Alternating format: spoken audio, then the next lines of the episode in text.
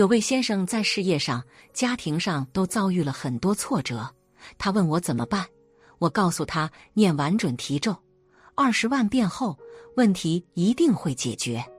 结果几天后，他问我：“师傅，我已经念了准提咒四十万遍，问题还没有解决，怎么办？”我问：“你是怎么念的？”他说：“我念的时候，心里希望我的问题解决。”我说：“这样不对。”要无相念、无助念、无求念，你的问题才能解决。你一边念准提咒，一边想我的问题解决吧，这根本不是在持咒，而是在持你的问题。你把咒语和烦恼合在一起，结果咒语也变成你的烦恼。而且你一边念，一边又想着怎么咒语还不灵？这样的话，持咒还有用吗？那佛经怎样念才会灵验呢？有人说，我们在念咒的时候，读音很重要，音念的准就灵验。这听起来非常有道理，但真的是这样吗？我们要学会独立思考，不能人云亦云。咒语是不是音念准了才灵？第一，南无阿弥陀佛这个音是梵文翻译成中文的，所以它的读音跟元音是不一样的。第二，就算以中文翻译过来的为准。可是两千多年了，谁还保证念得准？这也产生问题。我过去也被这个影响，总觉得咒语念不准就没效果。但其实这样的信念就已经把我的信心摧毁了。后来我的理解是什么？举个例子，比如说普通话可以把一个人喊硬，广东话也可以把这个人喊硬，四川话也可以把他喊硬。用什么方言都可以把它喊应。再比如，我们的手机号码用普通话能把电话打通，用广东的读音同样能把电话打通，就这个道理。所以，我曾经看到大悲咒可以用本地的音去念，这样念到底灵不灵呢？我自己的经历真的是灵的，有两个原因：第一，咒语本身就是一个通道，当我们去念的时候。这个通道就连接上了。第二，我们念的时候生了信心。很多人说我念佛念咒灵，他念肯定不灵。这就是不了解真相，不是咒语不灵，是你不灵。我们不能说电工一拨开关灯就亮，我们不是电工，拔一下开关灯就不会亮。灵不灵是咒语本身的神奇，是佛菩萨的功德愿力在其中。不是我们灵不灵，要听得懂。只要我们用心去念，就会灵。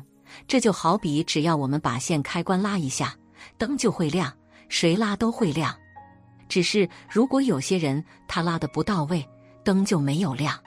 所以我们要对经、对咒、对佛号生出信心，因为灵不是靠声音，而是靠阿弥陀佛的功德和愿力。阿底峡尊者在西藏的时候。头部时常疼痛，于是请他的大弟子众敦巴用手抚触他的头，果然头痛就没有了。阿底峡尊者对着众敦巴说：“这是因为您的心意非常的善良，指菩提心，所以用手抚触我的头部，我就没有头疼了。”在后藏有一位国王，突然患了严重的疾病，到处延请高僧来修法，都没办法治愈。后来延请了一位布达拉宫的老比丘，却即降尊，对面修自他交换菩提心的修法，一次就痊愈了。西藏有一次发生了水灾，嘎登法王在一个石头上写着：“如果我的菩提心已经升起了，希望水患就此退散。”然后就往水里投去，果然大水就此退散。以上三个历史说明了菩提心的重要性。所以论里面说，随所住处恐怖饥馑等灾不能为害。又说具足忍辱柔和，能忍他害而不害他等。又说又复难生恶趣，虽生亦能速的解脱，于彼仅受微苦，并可依此缘即厌生死，于诸有情起悲悯。对于许多的咒语，在平常人持诵时，或有灵验，或没有灵验。但到了真实发菩提心的人，则无不厌。菩提心之重要，岂可轻视？佛经乃是本是释迦牟尼佛所说的教法，由佛陀的弟子阿难率领众弟子结集编绘而成。其内容包含戒定慧三学之三藏经典，具有甚深般若法理的加持，还有当时往昔发愿护持经典的圣众加持，如普安禅师因华严开悟，六祖慧能大师以文金刚经开悟，故经典殊胜，依经典法义如理修行。圣众护持之成就者，如海水般不可斗量。佛经不仅蕴含着甚深的般若智慧，还将本尊的性德完全的阐述了出来。通过念诵一部大乘经典，不仅可闻思甚深的般若智慧，还能得到本尊功德性海的加持。如《地藏菩萨本愿经》《药师琉璃光如来本愿经》《普门品》等，皆是本尊功德自性的流露。诵此经文，立刻与本尊功德本愿相应，久久熏修定的加持。诵经也好，念佛持咒也罢，都有一套仪轨，只是行者如何做，按照哪个步骤开始，此时的心应该如何安住，都是有次第过程的。若能按照次第如理行持经典，可汇聚十方法流，加持行者明心见性，早证菩提。诵经的次第总分三个步骤：前行、正行和结行。前行，发心顶礼，普供十方。我们诵持大乘经典，一定要发大心，发菩提心。这里的发菩提心，不仅是从内心发生发出菩提心的种子，更要阐发开发菩提心，与三宝相应。在诵持大乘经典的时候。我们要用虔诚恭敬和慈悲利益众生的心态，向三宝行三次顶礼，运心十方顶礼供养，然后以正确的禅定的坐姿，或者是舒服而不是威仪的坐姿，坐在舒适的坐垫上，升起菩提心和对三宝的信心，以欢喜感恩的状态进入诵经的修持。正行，摄心一处，思维法义，进入正行。我们要开始诵经。在诵经的整个过程中，我们的心要专注在经文上，同时要如理的思维经义，使心安住在念诵的禅定中。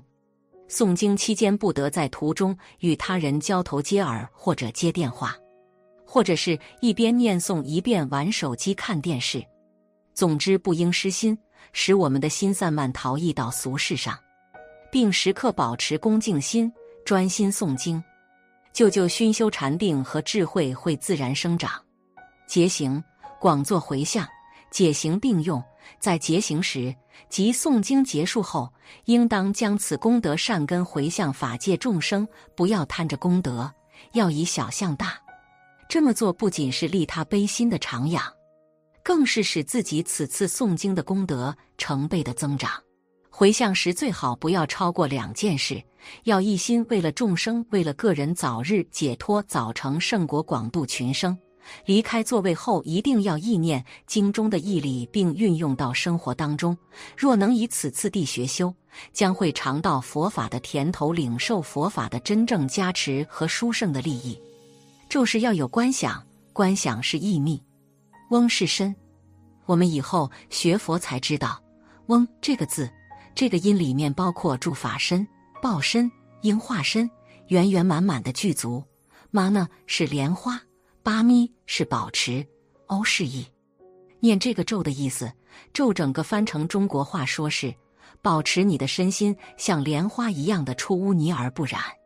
这个意思多好，所以念这个咒立刻就想起来，我身心清净，一尘不染，那就灵了。光念这个咒，还是自私自利，还是是非人我？还搞贪嗔痴慢，怎么会灵？不灵了。念佛跟念咒，问你会不会念？会念是真灵。为什么真灵？佛经为我们讲了一个原理：一切法从心想生。你的念头纯正，你身体的病当然就没有了。现在的医生讲心理健康，念佛念咒是心理健康。心理健康，身上有点小毛病，算不了什么。不必去治也能好，我们要明白这个道理。所以念佛念咒灵不灵在自己，就是你会不会念。本期的视频就到这里，感谢大家的观看。如果您喜欢这个视频，记得点击订阅。我们下期再见。